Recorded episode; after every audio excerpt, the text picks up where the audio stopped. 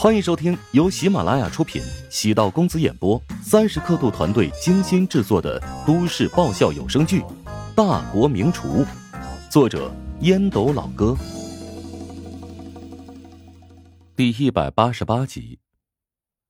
谁能拿到厨王的名号，绝对要比前几届都要有意义。距离上次大会已经过了四年时间，华夏的经济、新媒体的崛起。使得本次大会充满了机遇与变数。在场的选手都是行业内的精英，谁不想通过此次比赛实现鲤鱼跳龙门呢？八大菜系餐饮集团选拔出来的种子选手，以及来自其他中小餐饮的潜藏高手，现在都憋着一股劲儿往上冲呢。身在其中，乔治也觉得热血沸腾，准备撸起袖子。大干一场。接下来就是一系列的领导上台讲话。梅玲坐在第一排的领导席，作为承办方，华夏十位发表讲话。穿着黑色的小西装，白色的衬衣，黑亮的长发，看似随意，却极为讲究的搭在肩头。胸口银色的饰品，在灯光下闪烁着清冷的光芒。使得她的气质显得优雅而凌厉。私下里，梅玲是一个健谈热心的姐姐，但公众场合，她绝对是具备魄力和手段的女强人。在座的诸位都是餐饮行业的精英大咖，我们本次开展厨王争霸赛，不仅是要赛出各自的水平，还是为了来年在燕京举办的世界厨王赛做准备。世界很大。美食是沟通文化的桥梁之一，相信大家身上能够感受到肩上扛着的责任。你们不仅仅是美食的制造者，还是华夏美食文化的传播者。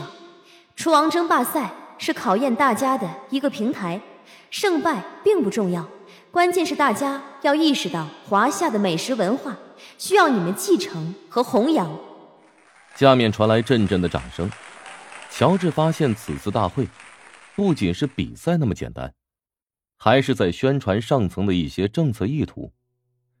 随着国力强盛，现在华夏讲究文化出海，美食便是文化出海的重要渠道之一。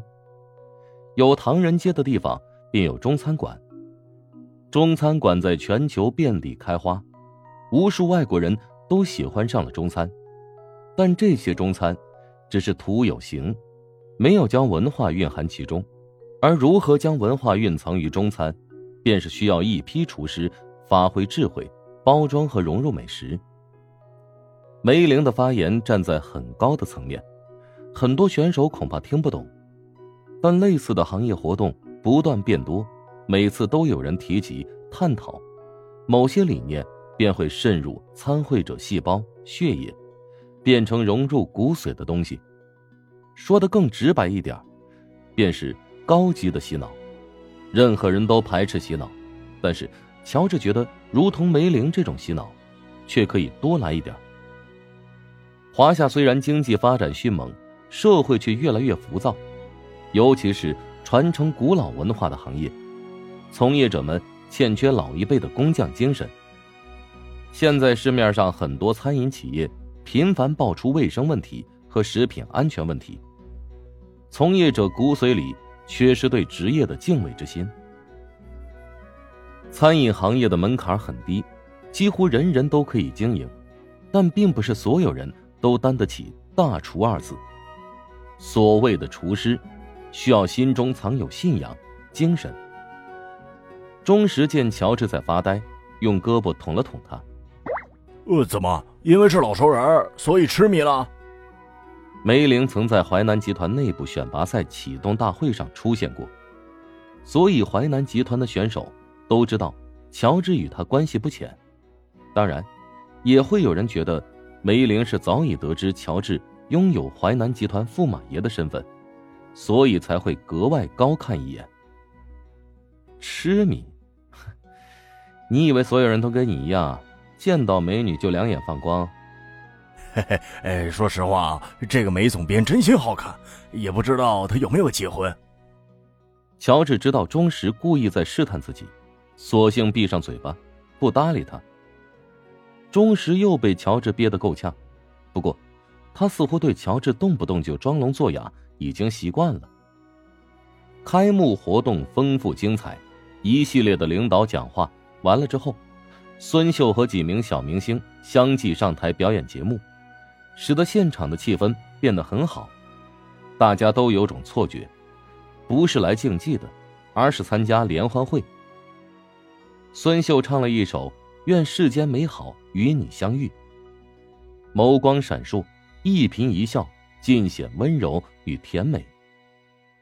柔美轻松的旋律，使得空气中仿佛多了蜜糖，随便呼吸一口，都觉得口齿生津。虽然职业是一名演员，但歌唱的功底得到专业水平。声音清亮透彻，比起原唱多了一抹空灵与忧伤，让人不可自拔的沉浸其中。没想到孙秀不仅戏演的好，歌唱的也这么棒。他是云海戏剧学院专业出身，当然有两把刷子了。除了演电视剧之外，还经常出演话剧。话剧的要求可比电视剧高多了，台词、临场表现、才艺都得过硬才行。可惜啊。等会儿孙秀就得跟咱们说再见了。嘿，如果你表现的足够优秀，还有跟孙秀见面的机会呢。主办方邀请了他作为决赛的主要评委呢。主办方是想将本次大会弄成综艺节目吗？你还真是后知后觉。